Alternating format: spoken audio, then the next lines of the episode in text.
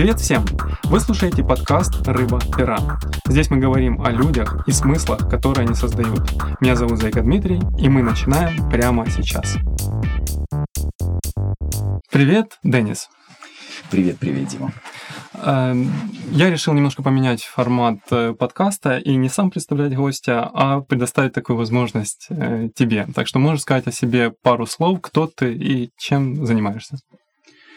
Всем большой привет. Э, меня зовут Денис Примеги, я эстонец, живу в Украине 18 лет и занимаюсь таким классным, вкусным и э, интересным делом. Называется сыры. Вот э, у нас есть такие магазины, которые называются «Сырное королевство». Вот уже на этой неделе мы открыли 73-й. Ого! Да, да, как бы вот э, сами не ожидая. Это уже сырная империя, да, да настоящая. Вот сырная, да, даже не королевство уже такое. Можно, можно брендировать global, по-новому. Global of the world. Да. Круто. Приехал с Эстонии 18 лет назад, я говорил, э, вот... Э. Что тебя сюда привело? Почему? Ну, была банальная причина, на самом деле, был Э, я работал в одной международной конторе в итальянской, и вот э, меня как там financial менеджера, в общем, гоняли по разным странам, вот, привезли э, там по необходимости, мне нужно было приехать на долгую командировку в Киев, вот. Ну и после там, отчетов и прочее, в общем, мне сказали, что слушай, давай вот ты, пожалуйста, можешь сосредоточиться на украинском рынке, вот, а все остальные рынки мы там от тебя заберем. Это был туризм Угу. И через какое-то время меня сделали там генеральным директором. Вот, в общем, э, Domina Voyage бренд, если там, когда-нибудь кто-нибудь летал в Domina Coral Bay, вот когда-то мы вот в свое время это поднимали. Но это очень далеко от сыра. Да, это очень далеко от сыра. Но, обобщая говорить, э, занимался всем, что какую-то приносит, ну, не знаю, радость душе, и оно связано с международным обязательно, приносит радость душе, не вредит как-то вот э, каким-то не претит, что ли, каким-то внутренним таким вот установкам, ценностям, э, не, не, не ухудшает здоровье людей, вот скажем так. Вот, это был международный туризм, э, это был international banking, международная банковская деятельность, Потом э, это была международная торговля, опять же, э, э, консалтинг, два подхода было таких больших э, к консалтингу, инвестиционный и, ну, и как бы и финансово такой вот санация предприятий. Вот, и пять лет был дипломатом от Эстонии в Украине.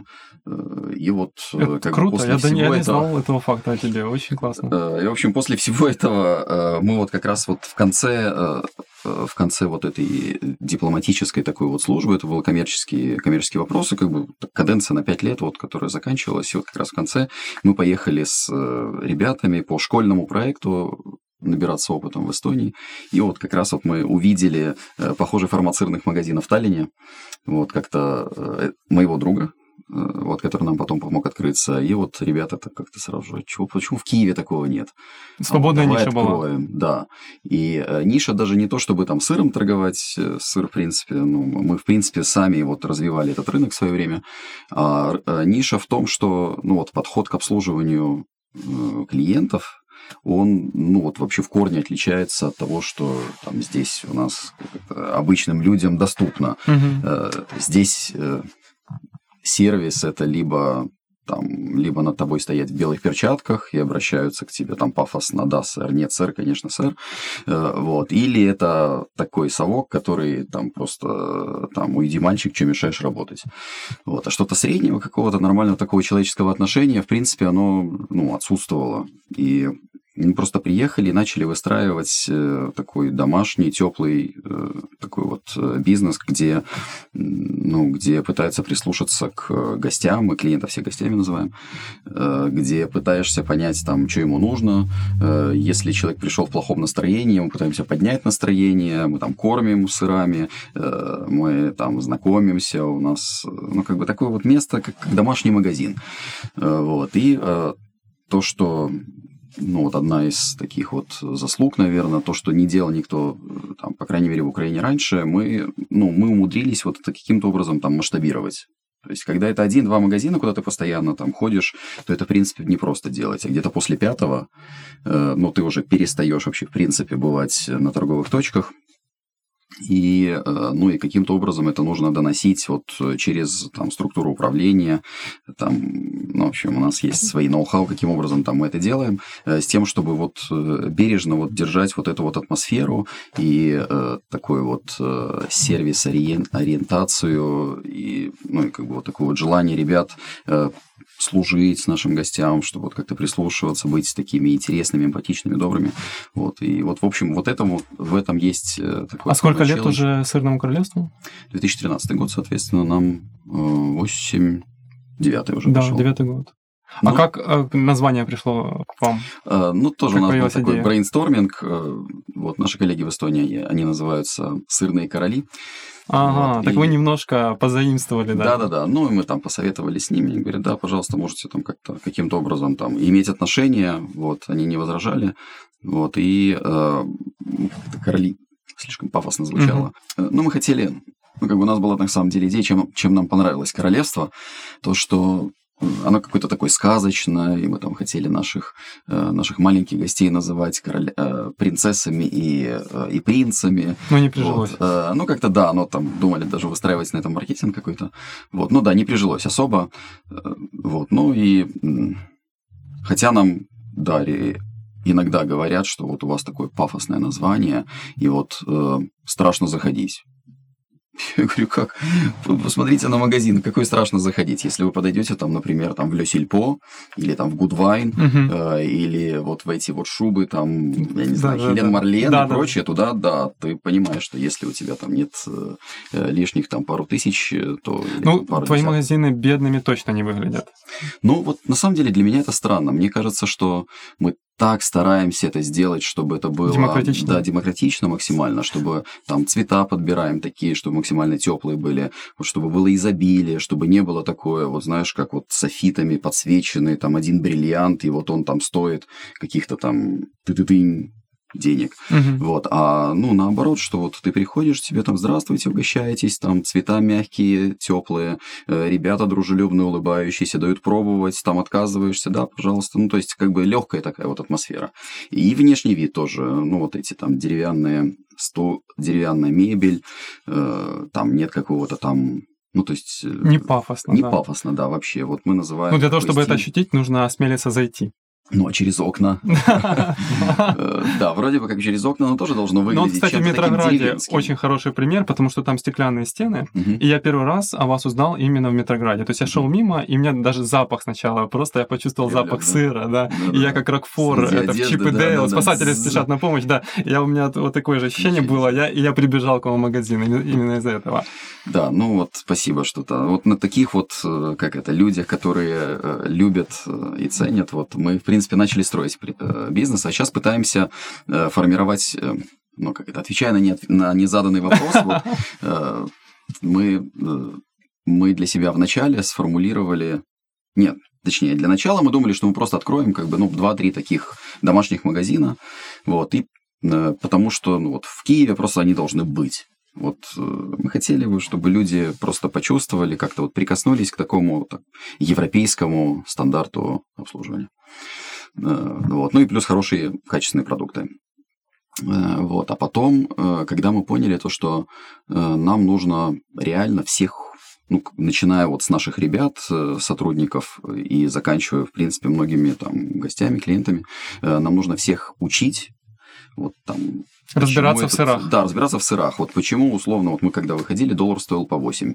И э, мы продавали голландский сыр по 7, 75 гривен за килограмм. Э, вот, и тогда, в общем, нашими самыми-самыми такими вот э, ну что ли, самыми любимыми гостями э, были бабушки, которые к нам приходили раз в месяц во время пенсии, вот, и они говорили то, что они присели на молодую гауду по 75 гривен, тогда шостка стоила 65, э, вот, и они говорили, что я вот лучше раз в месяц у вас там возьму сколько-то вот этого сыра, э, чем буду вот, вот украинский сыр есть извините, коллеги по цеху вот, э, за такие слова, но тем не менее, в общем, были у нас такие бабушки. Вот, понятно, что когда произошла девальвация, революция, девальвация там и прочее, вот, бабушки на нас, э, ну, бабушек мы не могли, ну, нам приходилось поднимать цены из-за Курсы, повышение да. курса, да, девальвации.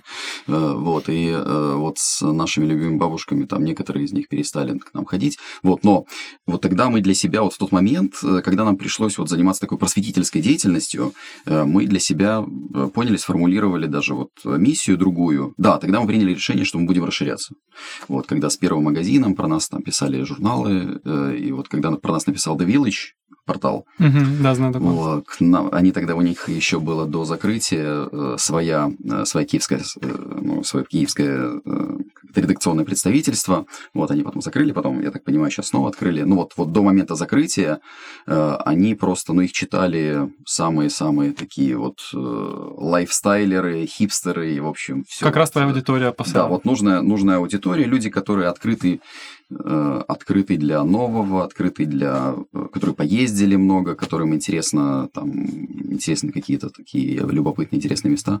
Вот, и после статьи в The Village, очень классная статья, кстати, была, до сих пор есть онлайн, э, вот, к нам просто повалил народ, это всюду, мы тогда открыли Вот что значит хороший пиар. Да, да, да. Это да. у тебя было Правильно. целенаправленное э, обращение в редакцию Не, и, они и сами- спросили- они сами нас пришли, нашли, да?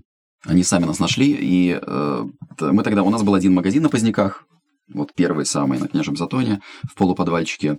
И к нам начали на Поздняки приезжать люди там с Борщеговки, Троещины, там с э, Соломенки. Очередя? Да, да, ну, не то чтобы очереди, но люди вот... Я тогда сам в зале работал, вот, я вижу, заходят люди, ну вот видно, что э, там, я не знаю, такой в пирсинге чувак, там, или видно там с, со шлемом, там на мотоцикле приехал. Вот, я спрашиваю, там, вы откуда? Э, Да, я вот оттуда, там, с Троещины, например, вот, прочитал про вас The Village, и там этот прочитал The Village, там, посольство, э, из посольства, там, Дании мы познакомились, там, с консул приехал, там, с, с, э, с датчанами, в общем, и вот началось вот так вот, ту-ту-ту-ту-ту, вот оно как... э, А потом сарафанное радио. да, потом сарафанным радио началось расползаться, и вот тогда мы приняли решение, что э, э, тема идет, нужно пытаться как-то ее масштабировать. Мы открыли еще два магазина в 2013 году перед Новым годом. Э, Это был как раз вот Метроград и Дримтаун. Э, И на следующий год уже запланировали. И в следующем году мы еще два магазина открыли. И э, Тоже в а в это время, в это время, да, в Киеве, в это время уже начались события Януковичевские, э, Майдан. Вот. И как раз вот наши вот эти вот первые открытия, они попали на это время. И что ты тогда думал об Да. этом? Вот, ну, тогда, ну, как бы там все время там ежедневно какие-то там созвоны, совещания и прочее. Не Вот, было э, идеи было- уехать э, Не, была в идея. Эстонию? Ну, как бы не то, что идея, идея уехать в Эстонию, как-то они там э, иногда посещают, но я их сразу же откидываю, потому что ну, мне Эстония, я к ней очень легко, очень с любовью отношусь, но, наверное, или не настало еще время, мне климат не подходит, если говорить вот так вот на физическом, ну, чисто физически, вот, и не знаю, у меня здесь вот... Уже дом, здесь да, уже, второй? здесь Или дом. первый даже? Да, да, А, да. извини, а ты на каком, какой у тебя родной язык? Как ты Русский. считаешь? Русский, да? У меня мама русская, папа эстонец. Ага. Вот, соответственно, э, соответственно, мыслю я на русском. Ну, эстонский не на знаешь. эстон... Ну, эстонский, да, я знаю, э, знаю хорошо, и э, по-украински, в принципе, тоже могу общаться, вот, но по-эстонски не думаю. Ну, бегло говорю. Ну вот, э, и Про Януковича, про открытие нового... да, Янукович э, открытие, в общем, и тогда, когда была девальвация, когда гривна с 8 бухнулась там до 40. э, и, Ой, я помню этот момент вообще. Да, вот это была там неделя просто нервов, и тогда, в принципе, вся, ну, весь бизнес был нам на грани закрытия, вот, и тогда, э, ну, как бы мы там перетерпели это, там подняли цены, э, получили кучу негатива, но, э, тем не менее, выжили, потом пришлось закрыть два магазина последних, которые мы... И вот мы с тремя магазинами жили так вот, по-моему, еще года полтора-два, что каким-то образом там вот удержать то, что, то, что имели. Вот. э, И потом, э, ну, у нас там появились новые люди в команде, новый менеджер, новые партнеры, и, в общем, у нас началось как бы вот новый рост. э, И Вы тогда... привлекали инвестиции какие-то извне или только на своих ну, запасах? У нас, скажем так, у нас есть несколько инвесторов в, в бизнесе. Вот, и ну да, они как это, они привлекали свои ресурсы, и вот э, к нам присоединился, присоединились еще там новые люди, которые, в общем, э, Люба, которая является сейчас нашим управляющим директором э, всей сети, вот она, в общем, благодаря ей сеть так сильно развилась, и она вот может управлять вот такими масштабными Но фронтмен все-таки ты. ну, я скорее лицо я ушел, отошел вообще операционная деятельность, вся сейчас на ней. Вот, а ну, у меня три роли, раз задал вопрос. Первая роль – это лицо, ну, я рассказываю, несу культуру там, и так далее.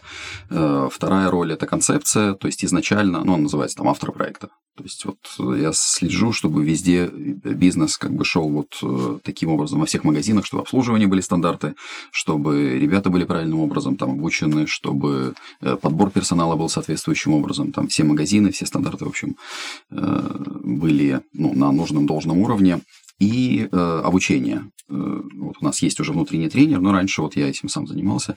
И по сути вот вся, весь э, методический материал, все программы обучения там в свое время э, это все разрабатывал и ну, как бы, и э, ребятам лекции читаю, э, обучение, методички, там, онлайн, там, и так далее, в общем, все. Сейчас, кстати, занимаюсь. эпоха обучения, все открывают свои курсы. Не думал на не только проводить внутреннее обучение для своих э, специалистов, а как бы открыть эти курсы на внешний рынок и э, обучать, например, там, за какую-то плату. Мзду. Да, мзду думали много раз, э, вот, и нам даже просили. Ну, честно говоря, мы, наверное, мы, наверное, не видим в этом там особо сильно рынка. Угу. Экономически вот, не особо. Да, но ну, как бы мы и так это делаем. Mm-hmm. Вот условно вот это в каждом магазине, каждый, каждая наша условно рабочий, э, каждый человек в магазине он делает вот такую работу по сути. Не знаю, может быть попозже когда-нибудь мы там когда-нибудь к этому придем. Э, когда будет курс такой вот реструктурированный, он как бы будет такой, э, что ли, упакован в некую, некую упаковку. Вот, и тогда продаваемый. Э, голландский и российский сыр в вашем магазине это ругательство или нет? И вот ты сейчас сказал голландский, это ж не тот голландский, который ну, продается да, у нас да. вот на каждом шагу, да? И mm-hmm. хотелось бы понять, э, какой сыр тогда хороший, какой плохой, как их э, отличить. Ну, mm-hmm. чем твой голландский отличается от того голландского, который он в любом магазине можно купить? Кстати, очень хороший вопрос. Когда мы, мы даже в начале, маркетинговая коммуникация была магазин голландских сыров. Нет, точнее, мы продаем голландские сыры. Вот, и люди спрашивали, там, типа, голландские, российские, там, пешехонские и прочие вот эти вот все сыры, там, сметанковые, у вас тоже все же есть, да? Вот, и мы говорим, не, ребята, голландский, это не потому, что он называется, типа, голландский да, сыр, да, это потому, что он из Голландии. И мы потом перефразировали это сыры из Голландии. Это правильно. Да, ну, да. Э, чтобы было понятно. Э, когда-то это нужно было разжевывать, объяснять, что сыры из Голландии – это не просто голландские сыры. А сейчас как-то люди уже поняли, на самом деле, ну, не знаю, по крайней мере, те, с кем мы Вы подняли культуру э, сыропотребления Ну, да, стране. наверное, наверное, и это, ну, и не только мы, там, и другие, но мы, конечно, там впереди пропахали, в общем, довольно такой большой путь. Вот, и поэтому люди уже понимают то, что там сыр, который сделан э, в правильном месте, из, правильных, из правильного молока правильных коров, которые кушали правильную траву, э, он будет вкуснее, чем остальные сыры. Но это только, только это в формуле? Только нужно, чтобы была правильная трава, правильное молоко? Или есть какой-то еще что, технология, может быть, какая-то производство? Ну да, и безупречная технология. Ну, вот так вот. Э, вкус сыра, он зависит глобально от трех вещей. Первое – это молоко, но просто для того, чтобы получить хорошее молоко, для этого должна быть правильная порода коров, правильное содержание, естественно, в идеале луговое, э, а не, э, ну, как это, не в стойлах, правильное питание, в идеале трава, сено, ну, как бы комбикорма это уже как бы хуже считается. Правильный климат, коровам не должно быть жарко, выше 20 градусов им жарко. Вот. Э, и коровам не должно быть холодно, ниже там плюс 5 им холодно. Э, вот. Но опять же и постоянно, ну то есть э, большую часть года. Э, и получается, что для того, чтобы получить хорошее молоко, для этого, ну, очень узкое вот это вот есть э, так называемый молочный пояс. Ну, вот есть там винный пояс, пивной пояс, вот есть и молочный пояс. Это определенные широты в мире, где э, очень хорошее молоко получается. И этот пояс проходит ши, ну, ю... севернее, то есть, чем, чем Украина. Украина да. угу. Ну, так как бы от Беларусь и Прибалтика, а так вообще глобально это вот север Европы, суровый климат вот Северной Атлантики, это Голландия, юг Британии, э, ну и вот туда дальше пошло, там север, север Франции, э, вот, и там американский континент немножко, там Висконсин, ну, в общем, север Соединенных Штатов, юг, юг Канады, и южное полушарие, по сути, это немножко там, немножко Южной Америки, немножко э, ЮАР, и Австралия. То есть даже если мы сейчас привезем коров из Голландии и поселим их в Украине, то с большей вероятностью мы не получим тоже молоко с очень высокой долей вероятности они околеют. Да. Вот, э, те, которые не околеют, э, будут э, ухудшать качество молока, к сожалению. Вот. Самый правильный процесс, то, что делают там сыроделы и молочники, они адаптируют как бы породы под украинские климатические условия. И, ну, это самый правильный процесс. То есть, будет корова и будет свой, ну, условно, это вот такой длинный-длинный-длинный процесс э, вот, селекции и так далее. Я не, не очень сильно силен в этом деле. Тут, э, ну, вот сами, как это, молокопроизводители должны больше, э, больше рассказать. Вот, но идет процесс вот специальный скрещивания с тем, чтобы не терять вот то качество и надои, которые вот у коров есть, вот этих вот, там, фрисландской, например, породы или джерси, которые такие самые-самые в Европе считают являются э, самыми лучшими для качественного молока, э, но э, с тем, чтобы они себя комфортно чувствовали, не болели там, и, и, ну, и размножались, соответственно. Вот, в общем, да, первое молоко. Вот из чего состоит сыр, или из чего, от чего зависит вкус сыра.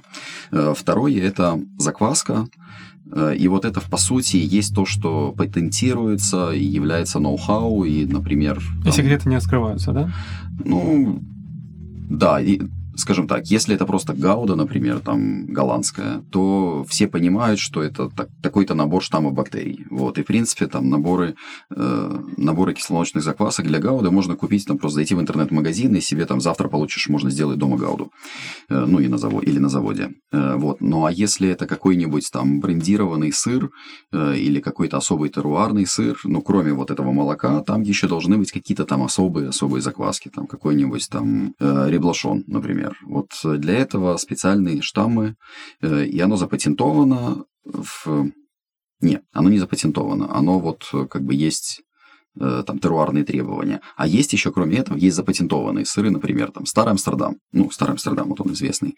Э, вот, и они реально запатентовали вот эти вот бактерии, которые делают сыром в течение такого-то срока, там 4 месяца, например, выдержка, вот производят какие-то там определенные вещи. Там Бимстер, Бимстер Роял. Э, очень классный сыр, очень вкусный, и его произвести очень сложно, потому что вот таких вот бактерий в таком вот, как бы, в таком сочетании очень сложно найти. Вот. И это брендированный продукт, запатентованный. В общем, бактерии второе. И третье – это выдержка. Вот, выдерживание, э, ну, вот, голландцы, которые делают вот такие вот безупречные сыры премиальные, э, премиального качества, там, Бемстер тот же или там Райпенайр, э, вот они говорят, что самый-самый-самый цимус вот это вот именно в правильной выдержке. Если ты умеешь выдерживать афинаж, если ты умеешь выдерживать эти сыры правильным образом, то ты получишь суперский сыр, потому что сыру можно навредить очень, очень быстро и легко. И это может там условно за один-два дня ты вовремя не перевернул, ты что-нибудь не сделал, ты там, если мытая корка, ты промыл ее каким-то образом не так, чуть-чуть больше соли, или там, я не знаю, окно было прикрыто, и сыр не так хорошо проветривался, или там температура чуть-чуть скакала, или влажность там на 2-3 процентных пункта например, упал и высох. И ты берешь голову, разрезаешь, и там у головы, у корочки, например, если твердый сыр, уже появляется более плотное, э, а этого не должно быть. Сыр, он должен равномерно вызревать как бы изнутри. Вот поэтому, ну, это как бы такая наука, я снимаю шляпу перед людьми, которые которые, э, ну, берут на себя вот такую вот ношу и делают сыр. Э, это ну, вот, и поэтому он не может стоить дешево. Да, и сыр не может стоить дешево. Он, ну, простая математика. Там, для того, чтобы произвести килограмм сыра, нужно 10 литров молока. Вот, вот сколько там литров молока стоит сейчас в магазинах, там гривен 25 минимум, да, ну там до 25-30, если хорошее молоко до, до 40 доходит. Вот, мы берем там 30 гривен, умножаем на, на 10, получаем 300 гривен, то есть дешевле 300 гривен.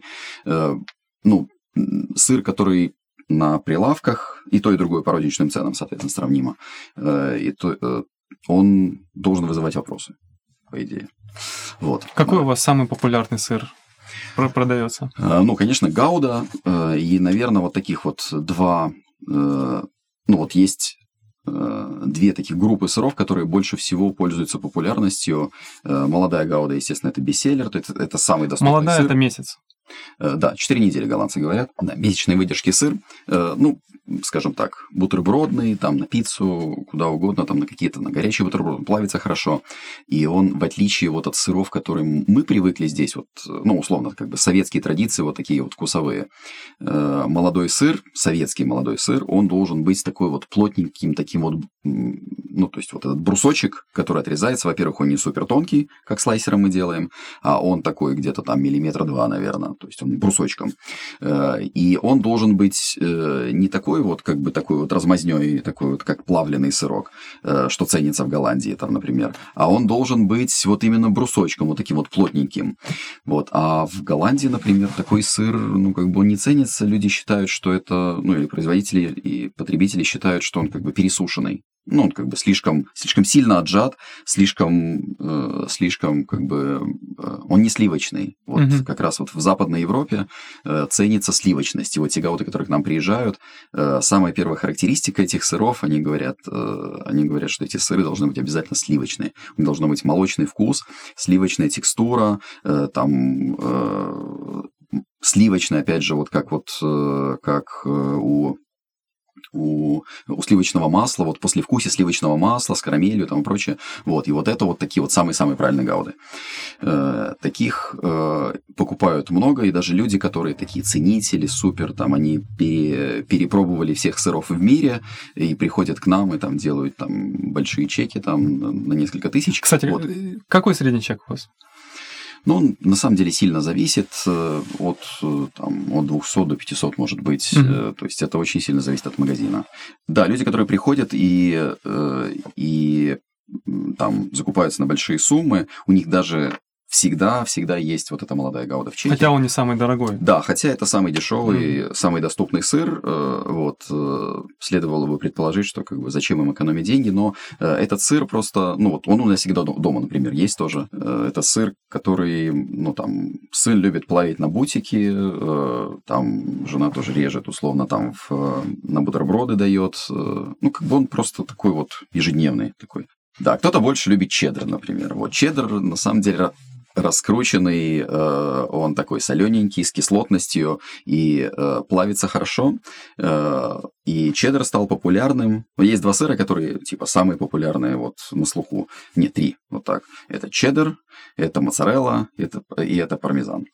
Э, Благодаря, спасибо итальянцам. И спасибо, и спасибо. И салат. Э, да, это даже не итальянцам, это американской культуре, через которая через э, Голливудщину, да, перешла как бы вот в нашу культуру и э, там через бургеры, в бургерах обязательно там чеддер, в пицце обязательно. Э, пицца это самая популярная еда вообще в принципе в мире. Самое большое количество ресторанов в мире итальянские. Вот и это не потому, что итальянцы какие-то такие вот эти гастрономы или там рестораны рестораторы.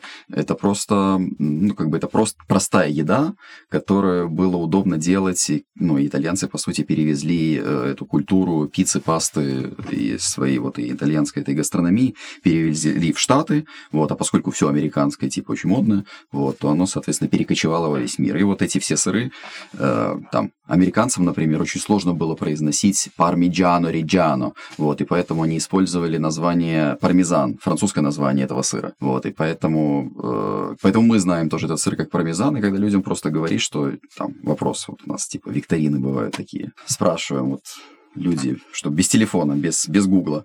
Вот. вот чем отличается сыр пармиджано риджано от пармезана?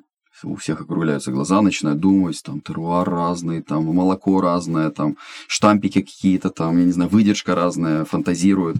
Вот. На самом деле это один и тот же сыр, просто на двух разных языках, и к нам пришло французское название из Америки как раз вот.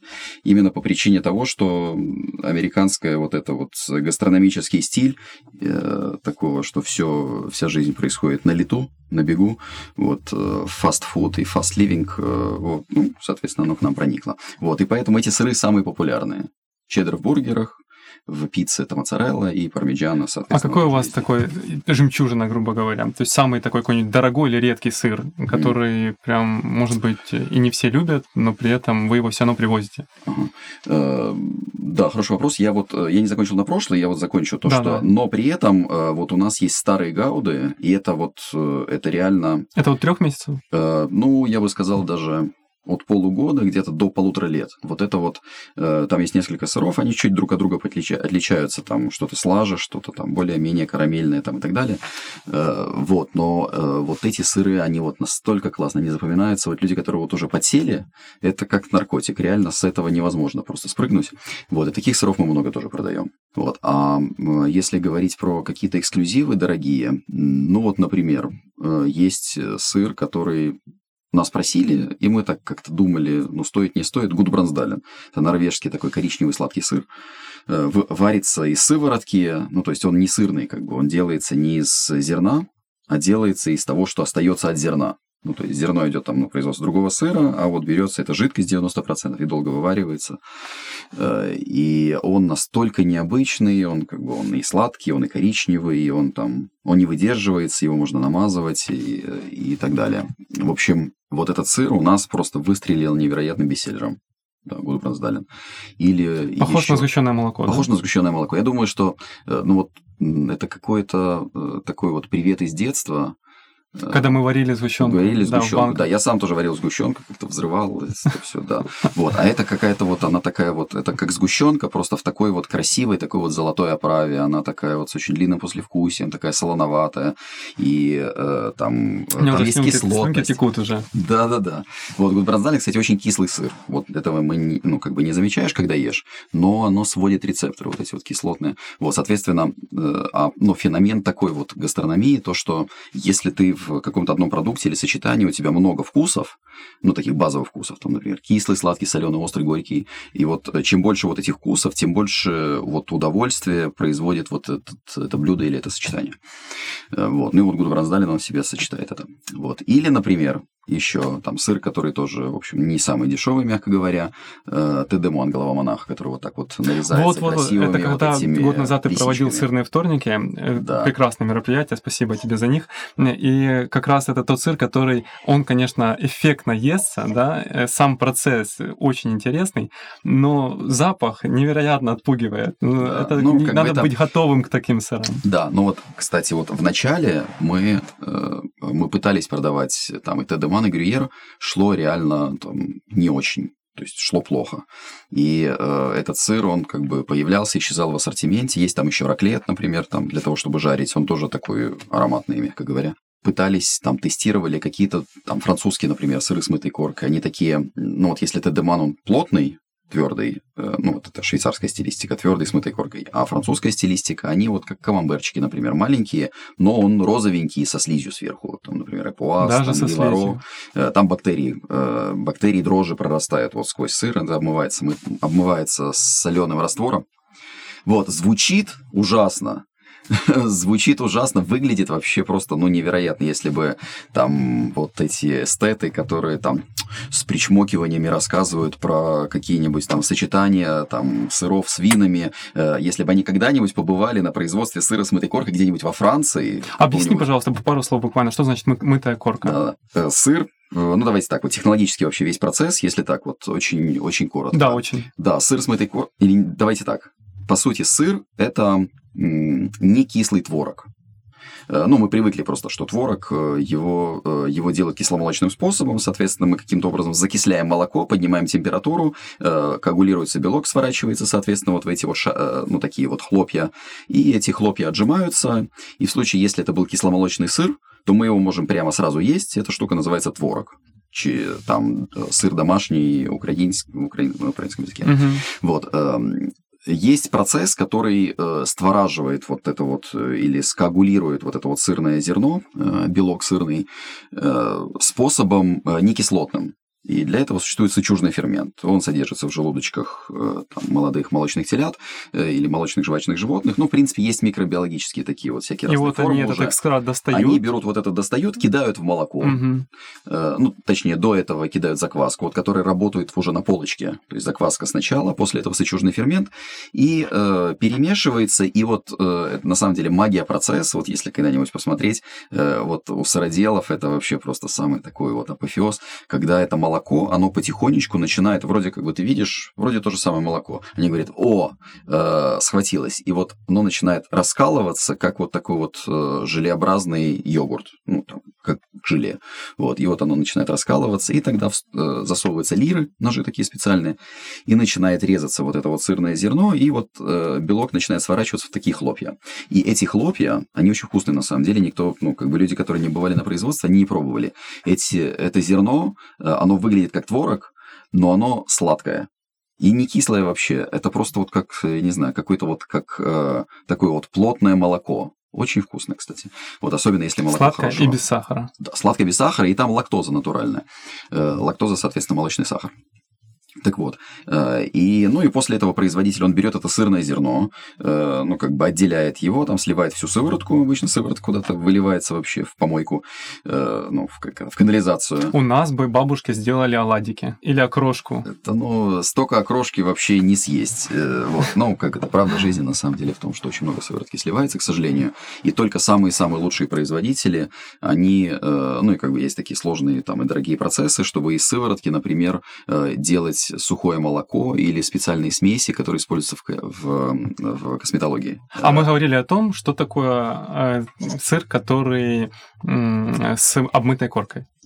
Да, это я все так, это длинная, это глупо, ты копнул. длинная, да, копнул длинная глубоко. история, как мы доходим до мытой корки. Да, спасибо, Дим, что напоминаешь. В общем, э, и вот э, мы берем вот ту массу ту массу вот этих вот сырного зерна, его там прессуется, э, если если по британской технологии он солится там вручную, но да, или там по голландской, французской, в общем, их закидывают в соляные ванны, и, и после этого сыр кладется в форму, и дальше вот происходит вот как бы несколько вариантов там, развития с этим сыром, и сыр начинает вызревать, и вот появляется вот как раз вот та самая магия.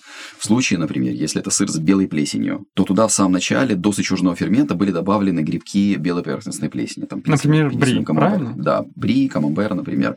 И вот этот, эта белая плесень, она начинает прорастать таким красивым-красивым бархатным вот таким вот слоем поверху э, в этих формах на складе. В случае, если это сыр с голубой плесенью, то туда были добавлены, добавлены грибки голубой плесени, там пенициллиниум, пенициллиум, то есть э, ракфорти. Вот. И она начинает внутри расти, там протыкаются дырочки, вот ты можешь посмотреть потом на срезе, вот как вот такие, э, такие пещерки появляются.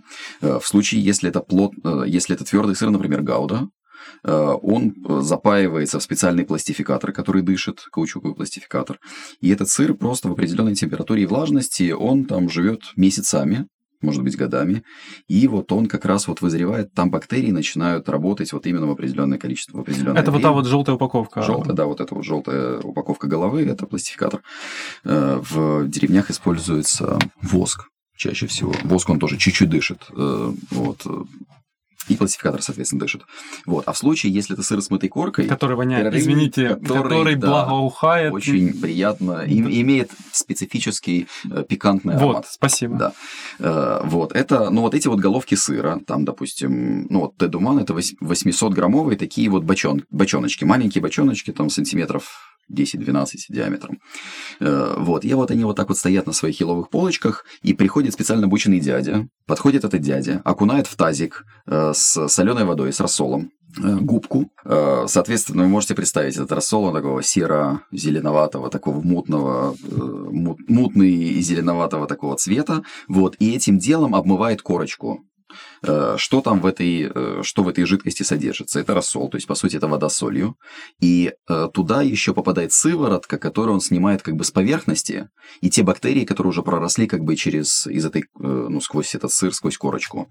И вот по мере там месяц, месяцев вот такой вот работы ежедневной, у, у сыра начинает прорастать вот сквозь корочку такая вот, то есть эта поверхность становится такой вот красно, точнее розово-оранжевого цвета, и в конце концов она там становится покрытой там какой-нибудь слизью. Вот. И вот когда вот сыр вот приобрел вот такую вот консистенцию, он уже пахнет так, что вообще рядом находиться невозможно. И он вызрел, его, соответственно, там аккуратненько снимают, пакуют. Там во Франции есть там сыр, э, сыр, например, эпуаз, э, который вот прямо в деревянных таких вот, как камамбера, в деревянных таких вот коробочках он вызревает. И вот его там закрывают и идут на продажу продажу, и у него очень супер нежная консистенция. Скажи, пожалуйста, э, вот если наш слушатель решит больше узнать по поводу сыров, как-то окунуться в эту сырную культуру, а с чего ему начать? Какие вот несколько советов ты бы мог ему дать, чтобы проникнуться этим? Как вариант, наш звукорежиссер подсказывает, что нужно подобрать к сыру хорошее вино. Я, в принципе, с ним абсолютно согласен. Денис, может быть, uh, ну, что-то еще сказать? Uh, для начала, наверное, uh, ну, нужно пообщаться с какими-то там людьми, которые тебя погрузят вот как бы в этот... В Например, этот в твоем магазине... Да, можно, в принципе, да, к нам прийти в Сырное Королевство, и ребята-консультанты, они все это дело порассказывают, и взять что-то по их рекомендации и попробовать. Вот. Дегустация бесплатна. Да, дегустация бесплатная. Спасибо за рекламные такие да. вот, рекламную паузу. Ну, другой вариант, конечно, можно купить что-нибудь там вслепую, но вероятно вероятность того, что э, это не понравится и не понравится гостям, очень высокая. Вот, ну, мы как это такие вот создания, что ли, э, что если нам не объяснили, что это вкусно и почему это вкусно, вот, оно не будет для нас вкусно. Вот мы это столько раз уже с этим делом сталкивались. Маркетинг Поэтому, решает. Э, ну, как бы это все... Сторителлинг, вот, ладно, сторителлинг, да, сторителлинг, он как бы воздействует на твое восприятие, восприятие как бы на умонастроение, на вкусовые рецепторы, и ты понимаешь то, что вот этот вот животный привкус, например, в том же, там, не знаю, Тедемуане или в каком-то другом сыре, то, что это природно, вот нужно вот уловить вот такие вот нюансы э, этого там аромата, вкуса. И в этом есть как раз вот ценность. Вот, и человеку, которому просто отрезать там кусок сыра с мытой коркой, он попробует, ну и мы слышали, не знаю, там в море историй, когда там дети привозили из Франции какие-то самые изысканные, самые дорогие сыры, и мама на следующее утро, когда делала уборку в холодильнике, выкидывала, потому что считала, что все испорчено. Извини за глупый вопрос. Э, это, допустим, когда появляется на дешевом сыре плесень, ну, залежался в холодильнике сыр, да? Угу. И я знаю, что это опасно, в принципе, для организма, когда ты, если ты его приду, надумаешь есть, не, не дай бог. А, а если мы идем в магазин и покупаем уже сыр с плесенью, в чем же тогда разница между вот этой благородной плесенью и та плесень, плесень, которая появляется у нас в холодильнике? Ну, на самом деле, видов плесени, у меня товарищ как раз занимается э, мицель, мицелийными выращиванием мицелий разных. Вот, и он сказал, что видов плесени э, гораздо больше, чем остальных э, видов э, организмов в мире. То есть э, плесень может быть там совершенно разная, у нее может быть как разная бактерии бывают э, полезные. Да, бактерии тоже бывают полезные, микробы бывают полезные, там и вредные и так далее. Вот, соответственно, есть грибки, которые прорастают и, э, ну и вот э, э степень канцерогенности и токсичности их продуктов выделения они же выделяют что-то, может быть, тоже разное. Опять же, э, есть грибки, которые, которые для нас там плюс-минус как-то природные, которые там просто летают где-нибудь в окружающей среде. Ну и, и у нас существует иммунитет для того, чтобы мы могли нормально, спокойно с этим бороться. Э, поэтому все то, что заводским способом вырастает на сыре, это абсолютно безопасно. Опять же, оговорюсь, э, в случае, если уже был какой-то ну, минимальный опыт с, ну, как бы, что мы пробовали что-то Сыроедение. Да. Э, ну, Сыроедство. Там, условно, сыроедство, да. Э, ну, вот, например, например, если мама во время беременности отказывалась э, и не ела голубые сыры, у ребенка Слушай, нет... у нас полстраны не ела голубые сыры. Ну, сейчас полстраны уже едят голубые да. сыры. Да. Ну вот, соответственно, ребенок, ну, голубые имеется в виду сыры с голубой благородной плесенью. Да, Я да, про это там. Да. Э, Рокфор, Стилтон там и так далее, еже с ними. Э, вот, э, то у ребенка сначала нет иммунитета против этого. И, соответственно, если он съест там значительный кусок этого сыра, то у него будет расстройство, там, может быть, там, со всякими такими другими последствиями. Не потому, что там с сыром что-то не то. Вот, а просто потому, что, ну, как бы против этих, этих видов грибов у него не существует сейчас иммунитета. И грибки выделяют э, там какие-то токсины в какой-то степени. Ну, как бы это все такие нормальные, хорошие, нормальные процессы, с которыми мы сталкиваемся ежедневно. У нас там 2 килограмма, 2 килограмма бактерий живет в нашем, там, нашем теле. Поэтому э, да, но вот сейчас извини, да, я же не ответил на вопрос. Да, да, да. Но в случае, если ты берешь твердый сыр, на котором проросло что-то синее с черным оттенком, вот, и как бы этого не должно быть, вот, ну, вероятность отравиться гораздо выше. Хотя, опять же, э, нам голландские друзья говорили, что э, в принципе ничего страшного в этом нет, потому что оно растет на чистой культуре, моло... ну, молочной как бы культуре. Вот, то есть оно не такое страшное, как, например, я не знаю, съесть э, там плесневелое мясо. Не, там невероятное количество токсинов, а в, э, ну, вот на сыре оно как бы такое еще более-менее. Давай вернемся к рекомендациям. Mm-hmm. То есть э, пообщаться с людьми, которые уже э, знают что-то в сырах, э, подобрать классное вино. Это мы это отдельный разговор. Подобрать, я бы сказал, напиток. Это может быть вино, э, ну и как бы э, самый-самый там вот большой стереотип, наверное, то, что сыр и вино, как бы это есть даже фраза такая, сыр и вино – это браки, рожденные на небесах. Супер комбо. Да, супер, э, супер, супер комбо, да, точно. Э, но не вином единым живы мы, э, поэтому есть люди, которые там условно безалкоголики, для них есть варианты там и с чаем, и с кофе, например, там и с какими-то и там и с фруктами, овощами, ягодами. Э, очень классное сочетание. Есть э, очень много пар, которые мы вот подобрали внутри, э, ну вот уже, в смысле, пар, которые мы подобрали там сыр с чем-то, и это не сыр с вином. Вот, хотя сыр с вином, конечно, это классно. Вот, для людей, которые там пьют, пусть им будет хорошо, вот, можно подобрать там с пивом, например. В Голландии, в голландских сырных магазинах вы не увидите вина. В голландских сырных магазинах пиво, бельгийское, например. Или там в Британии ну или там на Британских островах, э, там виски, э, бренди может, можно найти, там, в общем, всякие такие вот крепкие, крепкие напитки, там тоже, в принципе, очень прикольные, интересные пары. Вот, поэтому, в общем, короче, с напитками будет хорошо, там есть свои правила подбора, потом, может быть, как-нибудь поговорим. Э, вот.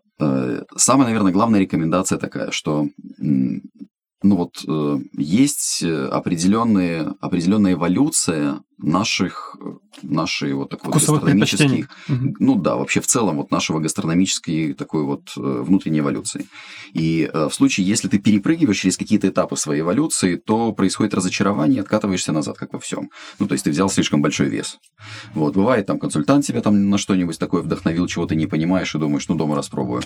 Э, вот, ну, наверное, вот рекомендация такая, что, как говорится в фильме, торопиться не надо нужно все спокойно, в своем темпе. Если что-то интересно, попробовал, нравится, вот это вот нужно то, что нравится, брать. Или если попробовал в сочетании, э, вдохновился, то вот, вот это вот можно брать. И потихонечку-потихонечку, когда ты варишься вот в этом вот всем, э, в этой всей вот гастрономической такой вот сырной культуре, ну не только сырной вообще, гастрономической культуре, ты начинаешь эволюционировать, тоже начинаешь какие-то вкусы чувствовать, аромат, который, э, который до этого там тебя или отталкивали, ты его вообще не чувствовал. Ты начинаешь чувствовать вторичные, третичные э, вкусы. Нормальный человек, он может почувствовать э, там у, сыра 20-30 разных вкусов и описать. Ну, это тренированный, наверное. Да, тренированный человек. Э, вот. И, ну, и как бы по мере того, как вот эта вот э, эволюция происходит, э, человек дальше развивается. И вот То есть нужно не бояться экспериментировать, да, но поэтапно. Да, но То поэтапно. Есть... Вот важный экспериментировать с железобетона, вот, но поэтапно имеется в виду, что начинать там с каких-то молодых, может быть, цветных, там чуть-чуть там выдержки, там, может быть, до года, вот, потом попробовать там что-нибудь более старенькое, попробовать козьи, овечьи, попробовать там плесень голубую, там не просто какую-то попсу, колбасу, э, ну, обычную, которая там во всех супермаркетах, а что-нибудь такое необычное, там фурнабер, например, или там... Э... Э, извини, перебью, ты да. вспомнил про козий сыр, и я знаю одного украинского производителя, правда, я забыл название производителя, но э, я точно помню, что это козий сыр с трюфелем. Угу. Э, я несколько раз его брал, это невероятный, очень вкусный украинский сыр с трюфелем. Да, да. Трюфель, правда, не украинский, его ну, завозят. Трюфелем, да. да, но он прекрасный. То есть, в принципе, ну, может быть в Украине э, хорошие сыры, как по мне вот этот пример не неплохой. Ну, наверное, не из коровьего молока, молока, скорее всего. Не, из коровьего молока тоже есть хорошие сыры. Э, ну, вот, в частности, на этих выходных прошел фестиваль сыров и был, э, был э, конкурс выбора лучших крафтовых сыров Украины. Вот, э, первое место заняла вот эта фирма, про которую ты да? говоришь, она называется Отлично. Сыроман. Вот, э, точно, Сыроман. Да, они заняли первое место э, с сыром Чернобашта, и очень классный козий сыр с белой плесенью, творожный, в меру сливочный, ну, как бы сливочный. А вот ты был в жюри, наверное? Я в жюри не был, но мы там все ходили, там, в общем, это же все наша, как одна тусовка, друзья. Вот, и, а гран-при это как бы выше первого места. Те, которые поедут и повезут свой сыр на международный конкурс от Украины, как бы будет главный сыр. Э, это Добрая ферма. Они делают твердые сыры вообще, в принципе, но в этот раз у них первое место занял тоже козий, тоже с белой плесенью, тоже такого же типа сыр. Э, и он, в общем, тоже нежен и э, тает во рту, в общем, в меру козий, в меру кислотный, в общем, все, все, что нужно в нем есть. Вот, поэтому, да, такие в Украине есть, э, есть в принципе, вот очень классные, хорошие, э, хорошие производители, но люди оттачивали технологию, ну, и, наверное, э, ну, там, с десятилетия минимум, вот так. Именно ты имеешь в виду украинские, украинские производители? Да, угу. те, которые мировые, там, понятно, там все Столетия. десятилетиями, столетиями, да. Денис, э, давай вернемся к вопросу про виды и классификацию сыров. Угу. Поверхностно, не очень углубляясь, э, какие вот есть основные виды, э, которые, может быть, есть более популярные, менее популярные, возможно, есть предпочтения по регионам у нас в Украине, где какие больше виды сыров предпочитают? Да, ну давай начнем с того, что каждый, ну, как бы каждая страна, она придумывает свою классификацию, которая как бы э, центруется на ее типах сыров. Э, вот, и мы как-то вот все, поскольку классификаций в мире там много, не знаю, с десяток разных, вот, мы для себя как бы сформулировали такую вот классификацию, которая, мне кажется, такая более-менее объективная. То есть это э, ближе твоя авторская, ну, то есть внутри вашей компании, ну, так? да, наверное, да, это можно назвать авторской, она как бы скомбинирована из, э, из разных видов. В общем, две таких вот, две глобальные большие группы, твердые и мягкие. Твердые сыры – это все, что имеет выдержку, Э, мягкие сыры – это все, что э, либо не имеет выдержки, там творожные, свежие, либо выдерживается таким способом, что э, сыр по-прежнему остается мягким. То есть у него нет как бы выраженной корки. Вот с твердыми сырами там, в принципе, все понятно. Есть, есть по технологиям разные виды с разным температурным режимом, там, в общем, окисление, не окисление, как оно солится и прочее. Вот есть три как бы глобальных таких вот стиля, наверное, или способа технологических. Это голландский стиль, более низкие температуры, как гауда. Более низкие температуры и называется невареные сыры. Есть швейцарская, э, швейцарский стиль, который используется в Швейцарии и в Италии. Они называются вареные. Вот эти более высокие температуры, дольше варится сырное зерно, и поэтому этот сыр, он как бы более такой тягучий более плавкий. Например? Э, ну, например, гриер или эменталь. И, э, ну, и, в принципе, пармиджано риджано, если он не очень такой, не очень выдержанный, но не совсем как бы такой твердый, то он тоже там тоже тягучий. Э, вот. И э, есть британский стиль э, чедеризации, где окисляется сырное зерно, там оно рубится на воздухе какое-то время, там, в общем, остается.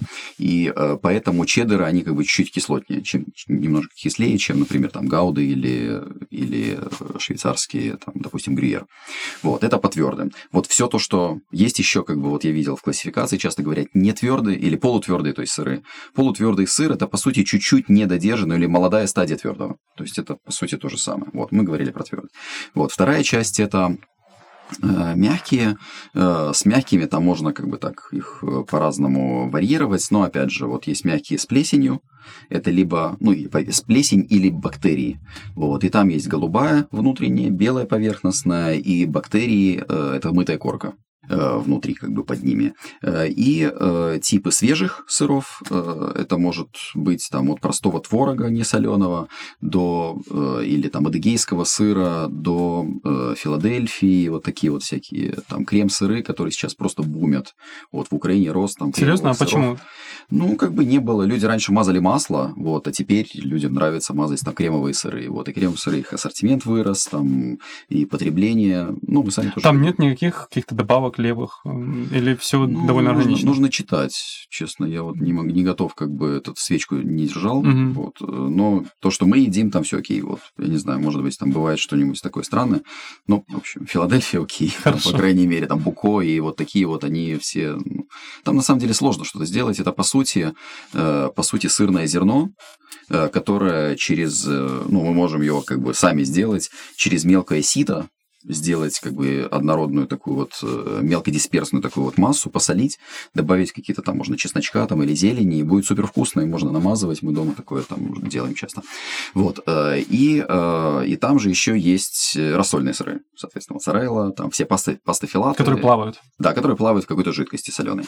Вот, сулугуни, моцарелла, этот бурата там, и так далее, брынза. И есть еще как бы особые технологии, которые никуда не попадают. Там те же Гудбрандсдален, Рикотта там, и так далее. Их как бы вот, их никуда невозможно в какую-то ячейку. Вот, э, поэтому все в принципе просто. Хотел спросить по поводу стратегии. Э, прописана ли она у вас и насколько вы Да, ей вообще конечно, следуете? конечно, да. В какой конечно. момент вот после э, старта вашего бизнеса вы начали об этом задумываться? Перед началом или уже в процессе, э, когда вы поняли, что без стратегии дальше не едет никуда? Ну, э, как стратегия, наверное, это было сформулировано где-то там через полгода-год, вот так. Э, Но э, мы начали задумываться, естественно, об этом раньше, но раньше это было не стратегия, раньше это было как-то вот нащупывание концепции.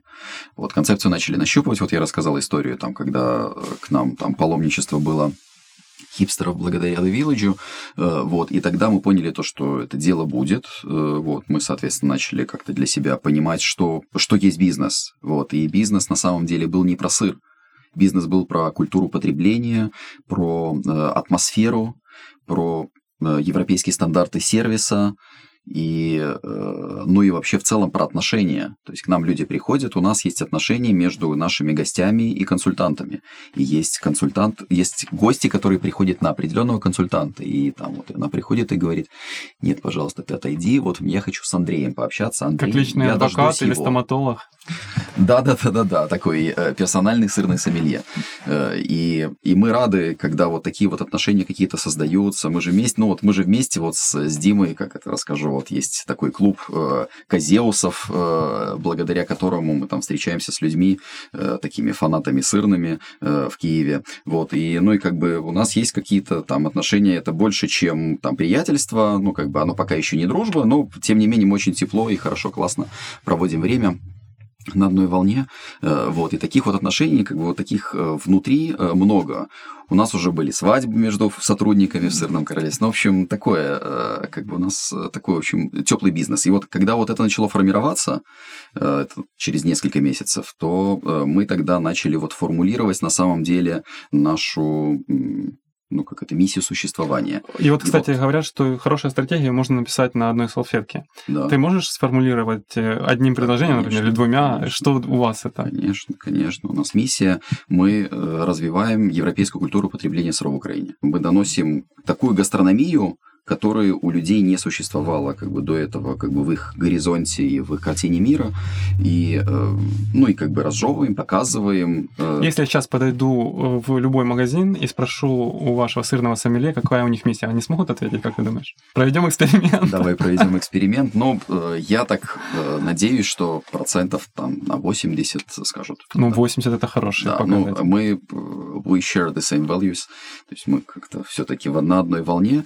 Вот, они могут сказать это как-то чуть-чуть, может быть, другими словами, но там прозвучит культура потребления сыров. да. Мгм. И то, что мы э, действуем каким-то образом активно, развивая там и улучшая качество жизни, вот, создавая какую-то ценность, э, меняя, меняя культуру вот, э, и эстетику гастрономической подачи дома у себя. Э, Вот, и мы видим то, что оно меняется. К нам приходят люди, и они там потом там, фоточками с нами делятся. А вот я сделал первый раз, вот день рождения, например, э, и вот как вы говорили, только сыр и вино. И все были такие вообще в захвате. И э, моя мама первый раз там двое суток не готовила оливье там или еще что-то, или селедку под шубой. Вот, и всем так понравилось. Мы говорим, дык, давайте. Вот оно, влияние культуры. Да-да-да, вот, ну, как бы вот мы чувствуем, что такое влияние есть. Ну, и, в принципе, сыр становится плюс-минус как бы таким модным продуктом, э, он все больше и больше появляется на полках, э, в смысле не полках, наоборот, он появляется все больше и больше в холодильниках. Вот мы сейчас, сейчас вот э, такое вот, то, что мы пытаемся донести каждому, с кем соприкасаемся, э, то, что сыр – это еда, которая должна быть всегда в холодильнике. И когда вот э, Как условно что-то, да, как хлеб, когда ты, э, ну то есть условно это некий базис, базис такой вот про- продовольственной корзины, и когда тебе нужно что-то подать на завтрак, ты просто помимо всего прочего берешь, достаешь как бы колпачок, колпак с э, каким-то сыром, там один, два, три, там пять видов, кто у нас, кто на что учился, вот, кладешь на стол, поднимаешь этот колпак, рядом слайсер или ножичек, и каждый себе там берет по кусочку, и так выглядит завтрак, вот, а на ужин или там на прием гостей можно пригласить там на раклет, на фондю или там просто сырная тарелка, там опять же там с бокалом вина, что-нибудь Ты такое. сейчас что- рассказываешь так, как у тебя дома, да? Да, абсолютно. Да, у нас всегда гости приходят, всегда там... Вот, вот эту зиму, кстати, мы как-то так истосковались, наверное, после карантина, и э, к нам вот гости приходили, мы, по-моему, раз, ну, не знаю, раз семь, наверное, делали раклет. Вот просто, ну, как бы это такая классная, хорошая тема. И ты наварил картошки, и все сидят там, жарят этот сыр, раклетом поливают, там разговаривают. Э, ну, вообще, мне кажется, что это такая супер универсальная штука. Что ждет рынок сыра, или можем даже обобщить еды в ближайшем будущем в Украине или может даже в мире? Ну, то есть, есть ли какие-то такие тренды, тенденции? Например, сейчас э, все идет в онлайн, да, и э, люди возможно, этот процент заказов онлайн сохранится на том же уровне, да, люди меньше будут ходить, допустим, э, есть в рестораны и кафе, а будут больше заказывать готовую еду на дом и меньше готовить дома. Есть ли у тебя какие-то такие предположения, что же нас ждет впереди? Хочу это комплимент тебе сделать. У тебя такие классные такие блоки вопросов. Каждый из них заслуживает отдельного Отдельная эфира. передача. Да, отдельная передача. Э, вопрос, э, ну, понятно, самое, э, самое неблагодарное дело предсказывать будущее. У меня, кстати, этот был опыт работы аналитиком когда-то, там, в 90-е годы. Одна из самых первых работ. Вот, и тогда мне один из коллег-аналитиков, таких старших, вот, э, сказал шутку, которая мне запомнилась на всю жизнь. Э, аналитик – это человек, который профессионально предсказывает будущее, а потом профессионально объясняет, почему этого не произошло. Ну вот, э, профессионально предсказав будущее, можно сказать, что ну вот есть несколько трендов в мире, которые так вот такие мейнстримные в, во всем мире. Вот первое, конечно, это люди, люди не хотят тратить время на то, чтобы приготовить еду ну или как бы вот э, процесс между мыслей или там началом подготовки до потребления еды должен быть минимальным. Э, вот, соответственно, ну отсюда идет там все вот эти форматы to go, э, и в том числе вот мы как-то там тоже сыр to go, может быть, там что-нибудь такое. Ну, когда нарезка сыров снеки. уже готова, ты заходишь да. в магазин, покупаешь ее и идешь по дороге и ешь. Э, да, ну, там, условно. И, в принципе, это даже вот э, у нас сейчас тоже практикуется. Э, не в такой степени, как вот э, может быть, но тем не менее. Вот. Ну и, соответственно, всякие разные там сэндвичи, э, и, ну, вот знаете, там формат, там тоже Дим Борисов, например, открыл, да. там и в Вогах открывает, и, и э, у него как это, pre-baked Э, или бойков, э, в общем, какие-то там, э, какая-то еда в форах. Вот, то есть, условно, люди хотят за свои деньги получать лучше качество и быстрее. Вот. Ну и как бы вот такой вот тренд, он будет дальше продолжаться.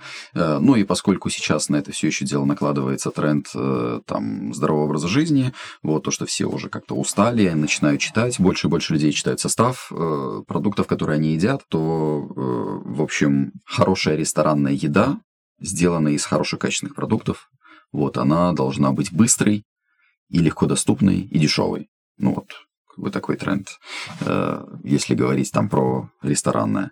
Э, теперь про сыры. Э, ежегодно растет потребление сыра минимум на 2%. И, Не быстро, но стабильно. Да, во всем мире, ну как бы глобалой. Вот, но есть регионы, которых там, где происходят там всплески, и это регионы, в которых не ели в принципе сыров до этого и вообще в принципе молочки, и регионы, в которых смотрят на как бы на западные рынки, очень, ну, там, например, Юго-Восточная Азия, Ближний Восток, там, э, где очень модно все европейское. Ну и, соответственно, там даже как бы минимальный процент какой-то, он дает в количестве людей как бы такой огромный рост. Я говорил, что люди смотрят на натуральность, то есть, если раньше там вот какие-то э, какие-то необычные такие вот э, вещи или там с яркими вкусами, с чем-то людей привлекало, э, то сейчас они уже задумываются о том, чтобы оно как-то там не вредило их здоровью, по крайней мере. Вот, э, поэтому, ну вот, например, натуральный сыр, э, сыр, который там без каких-либо там добавок и абсолютно там чистый, э, вот это вот тоже ценится. Это глобально. Вот, если говорить по Украине, то э, культура потребления растет постоянно, э, растет количество потребляемого сыра. Сейчас в среднем считается официальная статистика около 5 килограмм на душу населения в год всех сыров. Импорт тоже растет. Вот в 2020 году импорт... А для сравнения, вырос... например, в Голландии какой уровень? Окей, хорошо, хороший, хороший вопрос. В Украине, итак, 5 килограмм на душу населения в год. В соседних Польшах, э, Венгриях, э, Словакиях и, в общем, от странах Восточной Европы где-то в среднем от 11 до 15. Два раза больше. Да, в два-три раза больше. Э, там, например, вот я сам с Эстонии, в Эстонии 20 килограмм, то есть в 4 раза больше. В Голландии там где-то около 25, а во Франции Дании, в Греции, например, там у них феты много едят, там 28-29 килограмм населения. Да, ну то есть там почти в 6 раз отличается потребление. И э, это все потому, что там сыр, ну как бы это такая нормальная ежедневная еда. То есть они не говорят слово камамбер де норманди с придыханием. Они берут просто его и там за, зажаривают его на завтраке ложками вместе там с какими-то там с тимьяном, с медом там прочее. Просто едят его на завтрак. Э, и э, понятно, что может быть там вопрос цены, доступности там и так далее, но сыр, он, э, ну как бы в сыре настолько сильная ценность за ту цену, что, э, ну, как бы у людей, вот если повернется сознание, то, что там сыр за тысячу гривен купить, это не какой-то продукт за тысячу гривен, а ты можешь съесть один кусочек этого сыра и там в следующий раз с кофе, например, и в следующий раз захочешь есть там в обед а на завтрак съел маленький кусочек сыра. Да, этот сыр был за тысячу гривен килограмм, но, блин, ты захотел есть э, это через там 4-5 часов. Тебе не нужно делать там никаких этих овсянок, э, яичниц, там, ты-ты-ты-ты-ты, бутербродов там и так далее. Это просто один, один кусочек сыра. Вот, поэтому, в общем, в Украине растет э, потребление, и оно растет очень сильно. Вот я говорил, в кремовых сырах, в твердых старых сырах, в козьих, овечьих сырах, в плесени белой, очень сильно, в голубой тоже, в принципе. Вот. Ну и как бы вот в целом меняется структура потребления в сторону натуральных от сырного продукта. Вот. То есть, в принципе, тренд хороший, нормальный. Вот он медленный, но такой вот постепенно идет. Короткий блиц. Э, сыр или вино? Сыр. Легко, конечно, тут. Э, Таллин или Киев? Киев. Свой магазин или франшиза? Франшиза. Э, работа в офисе или удаленная работа? Удаленная. Безопасность или свобода? Свобода. Вот этот Блиц и закончился. Э, Спасибо. Так, очень интересно. А почему ты выбрал, например, франшизу, а не свой магазин? Ну, потому что я говорил, что я, по сути, ну, как бы, я не манагер. Угу. все, мне, я, я мне понял. вот эти вот да, процессы. Все сошлось. И, э, и поэтому, когда я, ну, я понимаю, что, в принципе, у людей, э, вот по статистике, э, сейчас очень модно быть там предпринимателем, лидером, там, супер успешный, там, Ицхак Пентасевич э, с Кириллом Куницким, там, и остальными этими бизнес-гуру, они там, давай, делай, вот, но Э, правда жизни, статистика такая, что предрасположенные к нормальному ведению бизнеса с предпринимательским складом ума и люди, которые не, не нафакапят как бы с первой же, в первый же месяц работы не потеряют все деньги, э, вот, таких людей, в принципе, по статистике 5% населения в мире. Вот, и то, что там вся молодежь хочет быть либо фрилансером, либо предпринимателем, ну, это просто будет хождение по граблям и такая вот как бы доска почета разочарований. Формируется сознание, которое, в общем-то, э, будет ошибочное Э, поэтому... Да, поэтому ты выбрал франшизу. Да, поэтому, а не... ну, как бы те люди, которые успешны в управлении, они, ну, их единицы на самом деле. И поэтому ну, лучше условно купить какую-то бизнес-модель готовую и, по крайней мере, уже успешную, проверенную уже временем. успешную, проверенную временем, да. не ходить по граблям, сделать что-то и сделать что-то как бы вот по следам, и, может быть, потом открыть еще второй бизнес там или какую-то другую франшизу, и потом уже после этого опыта приходить к чему-то своему. Уже открывать первый свой бизнес, ну, можно, ну, как бы, но это 5% населения. Э, такой к тебе вопрос, э, получить вопрос от тебя, э, к следующему гостю. Я да. не знаю, кто это будет еще, но ты можешь задать любой вопрос, который хочешь задать. Но поскольку мы тут в сырной теме, да. э, вот э, я люблю знакомство э, с новыми людьми, э, ну вот там с консультантами нашими, например, или на тренингах где-то. С каким сыром э, ты себя ассоциируешь? О, какой хороший да. вопрос. Ну вот, какой ты сыр? Классно, спасибо. Да. Я предлагаю провести нам конкурс для наших слушателей. Давай. Э, ты, кстати, не хочешь э, сам э, попробовать произвести сыр?